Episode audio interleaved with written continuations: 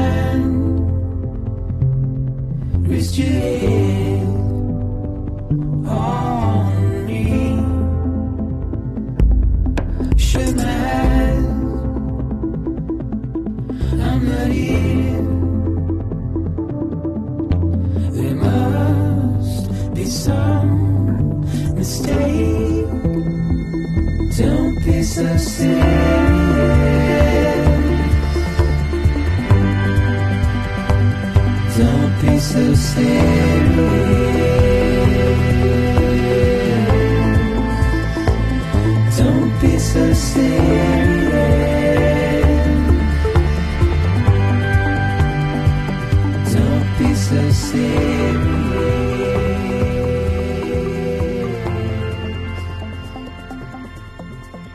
大家好，欢迎收听《社会大白话》，我是赵先生，对面呢还是我们杜的明白。大家好，上一期杜大明白给我们上了一课绕口令的课，关于存在不存在的。可能很多听众会听着挺懵逼的，但是其实也没事儿，其实我听着也挺懵逼的。然后呢，让杜大明白给咱继续的深入的再再聊一聊这个，争取咱假期有点收获，是吧？咱把存在弄明白了。这个问题其实很关键啊。嗯，这个玩意儿，我觉得咱们的好多大白话听友们能理解透了。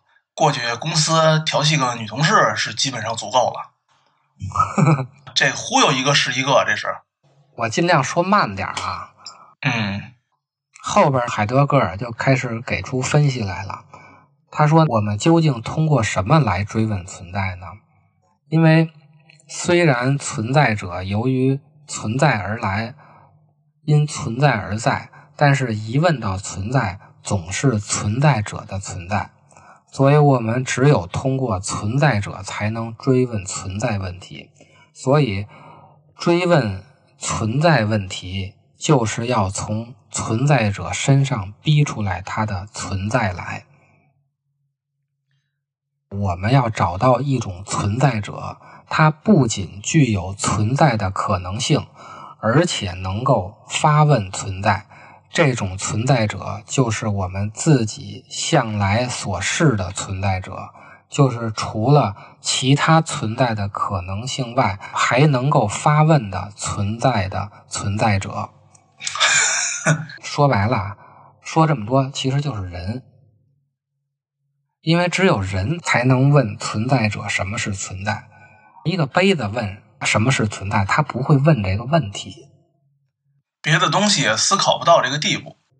我们必须要找到一个存在者，他是能提出什么是存在问题的这个存在者。海德格尔呢，管这个存在者叫“搭在”，德语叫“搭在”，咱们翻译成叫“此在”。这个“此在”其实就是人，但是我们不能翻译成人，我们还是要说“此在”。后边所有说到“此在”的时候，其实指的都是人；说人的时候，其实指的都是“此在”。这样呢，就导致了一个必然的结果：我以存在乃为一体，我怎样理解存在，我就怎样存在。而且呢，我怎么理解存在，存在就怎样存在。你怎么理解是的问题，那整个世界就是什么样的。其实我们经常能听到好多，无论是朋友也好，还有同事也好，各种的抱怨吧。他总觉得自己的想法和预期和各种东西完全都达不到，或者说是什么什么东西的。真的可能像刚才说那句话，他怎么理解这个存在？他理解这个这个事，可能就是他自己一个特别重要的一个事儿。他怎么看待这个问题了？存在的问题呢，或者说存在的意义呢，问的并不是存在是什么的定义或者概念，而是存在是如何存在的，或者说从存在之为存在出发，说明存在是如何存在、如何显现的。也就是说，问 being 是什么的时候，是通过 to be 去呈现的。所以我们发现没有，对存在的领悟非常重要。它不简单的是一个纯理论，它实际上是关系到人们的方方面面。因为我们怎么理解存在，存在就怎么对我们？我们就怎么存在。你记得吗？以前还有一个段子，啊，有一些人不自信嘛，然后呢，就让你们在镜子面前每天早上起来说一百遍，哎什么你是最棒的。好多洗脑公司什么的，传销公司不都这么搞吗？这和这个咱们海德格尔这个存在理论是不是有一定的异曲同工的一个妙法呢？那个应该是属于心理学层面上的。那是自个儿洗自个儿是吧？不是说告诉你你怎么存在的？那个其实恰恰是海德格尔说的不好的东西。我们后边就知道那个东西为什么不好哈、嗯如果啊，我们把在者看成是一个对象，那我们就把人凝固化成物去理解。而人区别于万物的特点，就是它始终处在 to be 之中，人没有一个鲜艳的本质，所以呢，人是可以作用的、呈现的存在的。海德格尔啊，用了一个比喻的方法来说明什么是此在。他说呢，人就像密不透光的密林，密林里有几处森林的空地，光从那些空地里照进来，可以照亮那个密林的一个区域。人在这个世界上就是这样一个存在，就跟我刚才说那个混沌似的。人这种存在，它是存在在此显现的境遇。这就回到了引出这个话题的死亡搁浅的游戏了。海德格尔说的密林就是整个世界，也就是游戏中的整个世界。照进来的光就是我们所玩到的、经历的一切。明滩呀、其实就是光与密林黑暗处的交界处。这个游戏里只有人有明滩，咱们在介绍时候已经说了，嗯动物是没有明滩的。有一个 NPC 叫王人，他是人造人，他是没有明滩的。就必须得有灵魂。哎，对，这也就是为什么海德格尔用“此在”而不是用“人”的原因了。他为什么要单发明这么一个词儿，而不直接用“人”来说明这个？如果说“人”的话，就是把这种在者当成物体看，仿佛它是有一个本质的，就像游戏中那个亡人，他是人造人，所以那个人造人是有本质的，他是有原因到来的，他是另外一个人给他造出来的。嗯他的本质是造他的人赋予他的，所以他没有名摊，他就不像海德格尔说的似的，那个密林里有一束光能照进来。人一方面因存在而存在，另一方面呢，人对于存在是有所作为的，所以要解决存在的问题，就要落到人的日常生活中。嗯海德格尔说呢，此在是被抛出来的，被抛到一个可能性的境遇里去的，因为人始终是在面对可能性的境遇，因为始终都面对可能性，人对自身的存在就是有自由的，就是说人是自由的存在。他这海德格尔这个还是整的挺深的。由于这个此在这种自由的存在的属性啊，它对存在的显现就分为本真状态和非本真状态。只有当此在立足自身始终面向可能性的时候，它始终是面向未来的，它才是本真的存在，存在才得以显现。还有一种方式呢，是非本真的状态，就是存在不是显现自身，而是以物的方式显现为别的样子的，那它就是非本真的状态。比如，我们把此在当成一种高级的进化的生物的看的时候，那人就和万物是一样的，嗯有一个现在的本质的规定，就是现在人类简史说的人是从什么这人到那人到这人到那人的，从智人一点点生长起来的。他就是把此在当成了一个固态化的在者去看的。那他就是有一个现在的本质的规定，它就是一个凝固化的存在者。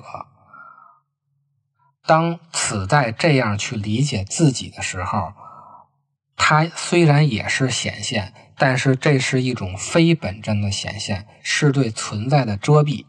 现代社会就是处在这种非本真的状态中，所以为什么要讨论这个问题？这种学说是在人类简史那种科学再往前的一个，你要解决了更往上层的一些。最根本的科学，你你后边的科学才能知道对和错，你不能在一条错的道路上继续往下走。嗯但是呢，世界上不只是一个此在，就是不是一个人嘛，他和其他的事物的关系，还有和其他的此在是什么关系呢？海德格尔划分了三个方面，第一个方面叫牵挂或者叫操心，第二个呢是翻译成操劳，第三个翻译成操持。牵挂和操心呢，指的就是此在的存在，就是人的存在。第二个牵念和操劳呢，指的是此在与在者打交道，在者就是其他的物品，所有的世界你能摸得着、看得见的物品都叫在者。第三个操持呢，指的是以其他此在打交道的状态。咱们先说第一个此在的存在。此在的本性就是牵挂，就是操心，因为此在总是指向未来，面向无知。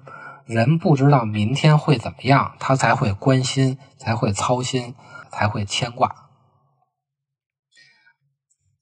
第二个呢，挂念和操劳，也就是此在与在者打交道。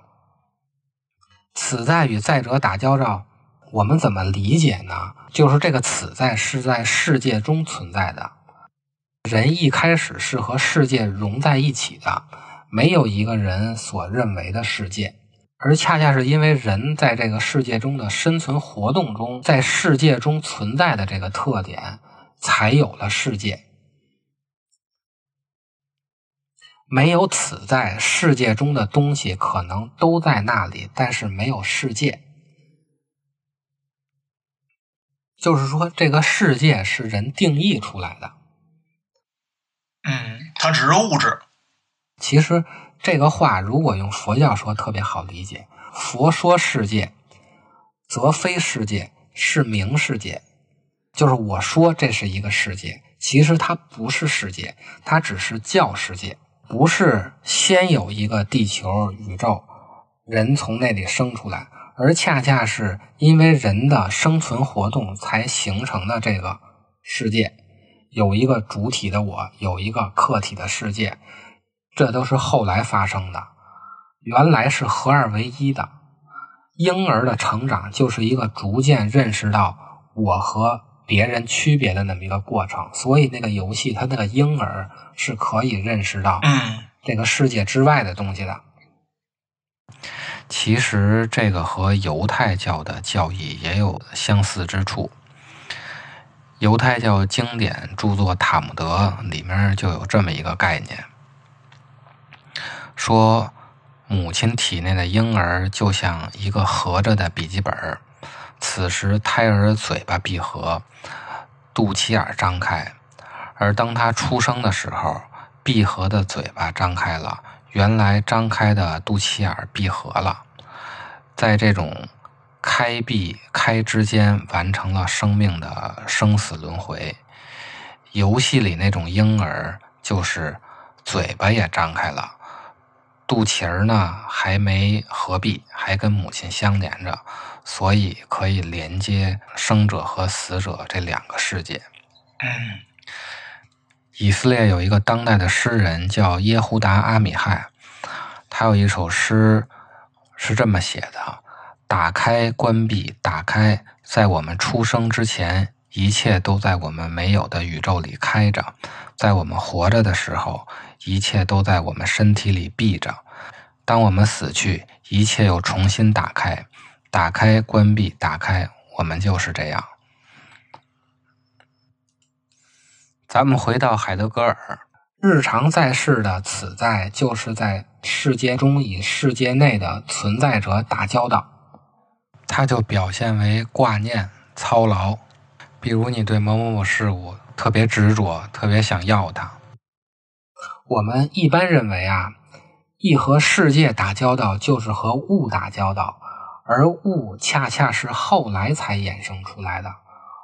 如果沿着科学的思路啊，我们可以分析出物性，比如桌子是什么做的，桌子是木头做的，然后木头是树长的，你能一直的去分析，但是你分析不出什么是存在。人的存在活动可以让存在可以显，同时人的活动也是让在者的存在得以显现。人和物打交道是后来的事情，那。这个此在和其他在者最先打交道的状态是什么呢？在者还没有成为物之前，我们和在者打交道的最原始的状态分为两个层次。第一个状态是上手状态，我们可以理解为得心应手；第二个状态是现成状态，即摆在手头的状态。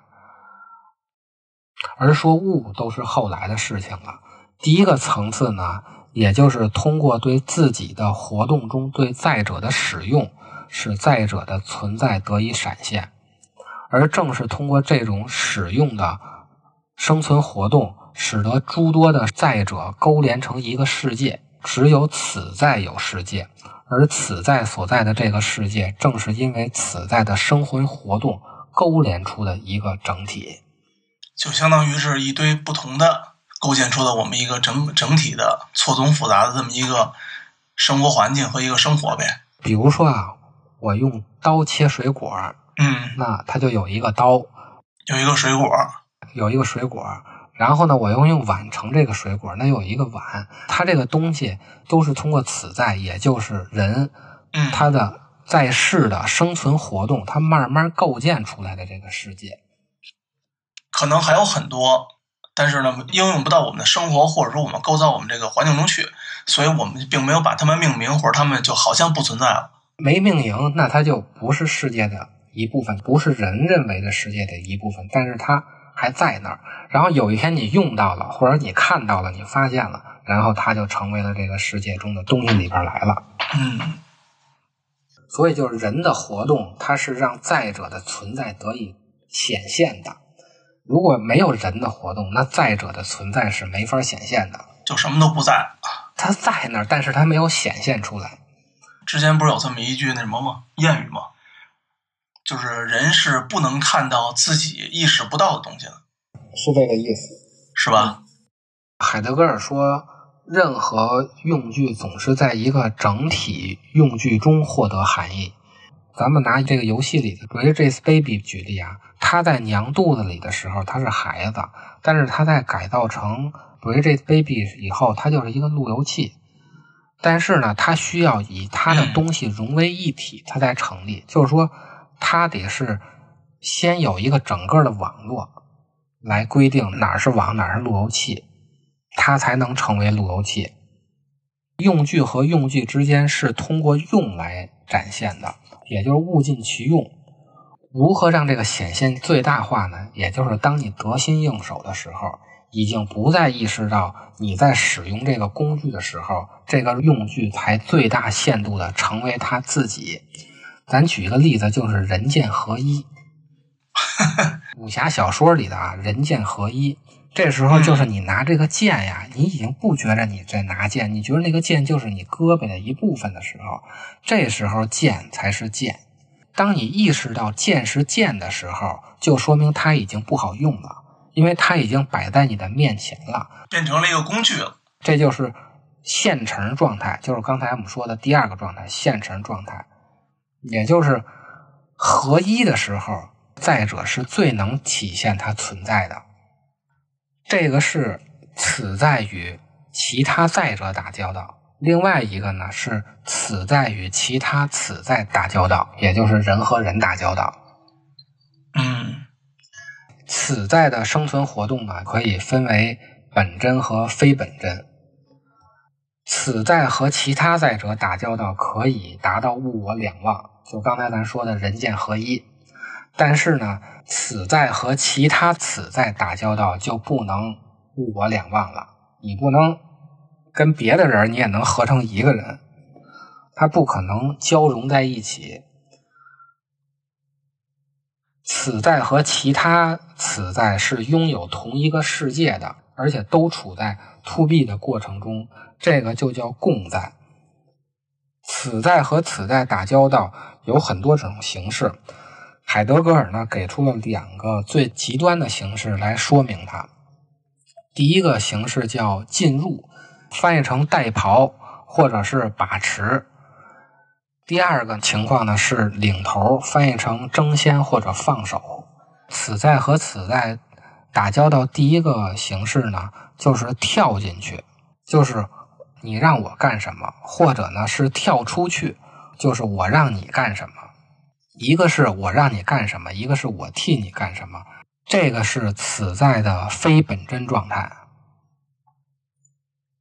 也就是我们常说的呀。不是你骑在我脖子上拉屎，就是我骑在你脖子上拉屎，就是这么一回事儿啊。但是现实生活中，大家恰恰是这种非本真状态，要不然我就是主人，要不然我就是附庸。嗯这种此在和此在打交道的方式，它实际上是此在和在者之间打交道的方式。它是把其他的此在当成了在者去看待。说白了，就是这种打交道的方式，就是把人当成物去看待，使唤你。在使唤你。另外一种方式呢，就是放手，就是你 to B 你的，我 to B 我的，每个人把自己的事情做好，因为此在的本性就是 to B，而且都是在自己去 to B，自己去存在。这个游戏里的就是他每一个人的名摊都是他自己的，名摊是不能共享的。啊哦，每每一个人都有自己一个独特的名摊啊！嗯，哇，但是呢，在现实生活中，此在恰恰不是以自己的方式去存在的，它是以他人的方式去存在的。这个就是马克思所说的劳动的异化，也就是说，资本构成的劳资关系就是那个非本真状态。而且呢，我们一说到此在，我们总是把人称代词给它拿出来，就是你我他。嗯但恰恰我在说我是我的时候，我其实不是我。即此在在谈起他自己的时候，会说我就是这个存在者，而偏偏他不是这个存在者的时候，他说的最响亮。你越说我是我，我要成为我自己，我要做我最好的自己的时候，其实你恰恰是那个此在的非本真状态。可是你说他这么明确的都定义了他自己了，他怎么还迷失呢？咱们后边具体说一下这个非本真状态的迷失到底是什么。嗯，下期咱深入的解答一下。